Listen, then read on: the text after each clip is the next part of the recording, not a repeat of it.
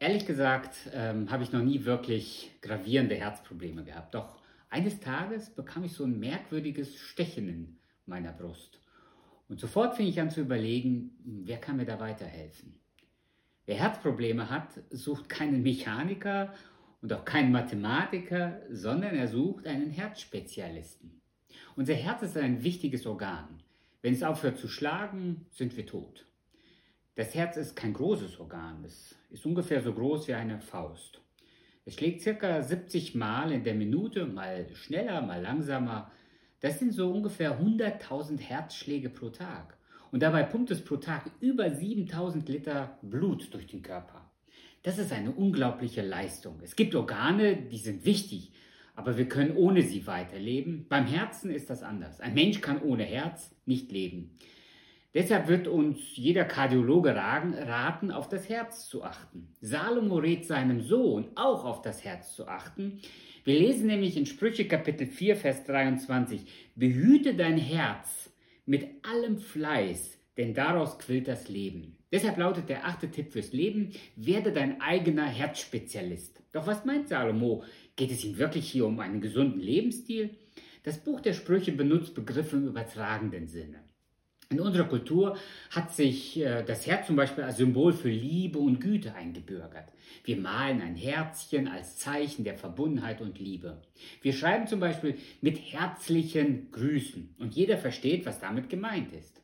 In der Bibel steht das Herz als Sinnbild für das Zentrum des Lebens. Weil vom Herz das Leben kommt und das Blut vom Herzen durch den ganzen Körper gepumpt wird, wird, es, wird das Herz auch als Schaltzentrale für alles Denken, Fühlen und Wollen beschrieben. Und deshalb der Rat von Salomo, werde dein eigener Herzspezialist. Es gibt niemand außer Gott, der in dein Herz hineinschauen kann. Achte auf dein Herz. Welche Gedanken gehen dir durch den Kopf? Wo bleibst du hängen? Wo verfängst du dich in deinen Gedanken und äh, wirst sie nicht mehr los? Was beschäftigt dich, wenn du abends ins Bett gehst oder wenn du morgens aufwachst? Wir nennen das auch Kopfkino, denn am Ende bestimmen deine Gedanken deine Gefühle. Wut, Enttäuschung oder auch Glück und Zufriedenheit sind Ergebnisse unserer Gedankenwelt. Und aus den Gefühlen entsteht der Wille zum Handeln. Machen wir es an einem einfachen Beispiel fest. Ich gehe durch die Stadt, um bei einer Behörde etwas zu erledigen. Unterwegs komme ich an einer Bäckerei vorbei und im Schaufenster liegen lecker belegte Brötchen oder die gebackenen Teilchen. Mein Gedanke, die müssen schmecken oder das muss schmecken. Plötzlich spüre ich auch einen gewissen Hunger und ehe ich mich versehe, steuere ich auf die Bäckerei zu und kaufe mir etwas. In der Regel ist das auch in Ordnung, aber was ist, wenn mir Dinge durch den Kopf steigen, die moralisch verwerflich sind oder ich das Maß für bestimmte Dinge verliere oder die Situation völlig falsch interpretiere. Genau darum geht es Paulus, wenn er den Christen in Korinth schreibt, wir nehmen alle Gedanken gefangen, damit es Christus gehorsam ist. Das heißt nichts anderes als, dass wir anfangen zu denken, was Gott gefällt. Wenn es ein sündiger Gedanke ist, dann denke ich nicht weiter, sondern stoppe bewusst diesen Gedanken, damit er nicht zur Tat wird. Denn im Deutschen kennen wir das Sprichwort, sehe einen Gedanken und du erntest eine Tat. Sehe eine Tat und du erntest eine Gewohnheit. Ein Gedanke kann nicht bestraft werden, aber eine Tat. Aber jede Tat entspringt unseren Gedanken. Und deshalb müssen wir unsere eigenen Herzspezialisten werden. Behüte dein Herz mit deinem ganzen Fleiß. Lass dich von Gottes Wort leiten in deinen Gedanken und du wirst Gottes Wort in der Tat umsetzen. Lass mich konkret werden und euch ein Beispiel aus meinem persönlichen Leben erzählen. Wir haben diese Woche die Steuerrückzahlung erhalten für das letzte Jahr. Mein erster Gedanke war, davon spenden wir 10%. Und ich fing an zu überlegen, wofür könnten wir es konkret spenden. Je länger ich darüber nachdachte, umso mehr Ideen kamen mir. Plötzlich schoss mir durch den Kopf, Moment, das Geld könntest du aber auch dafür und dafür verwenden.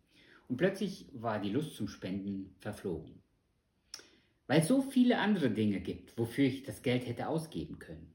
Und deshalb sagt Salomo, werde dein eigener Herzspezialist. Es gibt Gedanken, die schießen einem durch den Kopf und sie lassen sich auch nicht verhindern.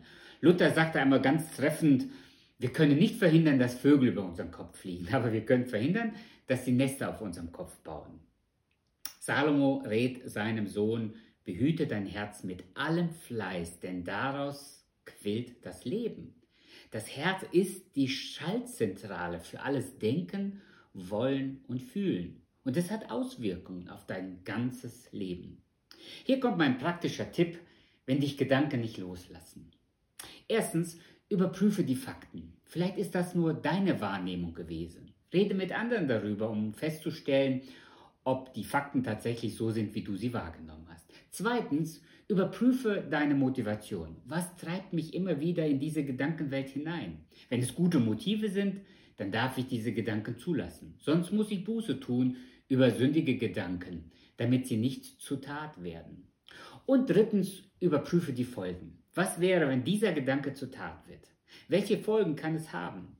Wenn dabei etwas Gutes entstehen würde, dann darf der Gedanke auch weitergedacht werden. Also in diesem Sinne, werde dein eigener Herzspezialist.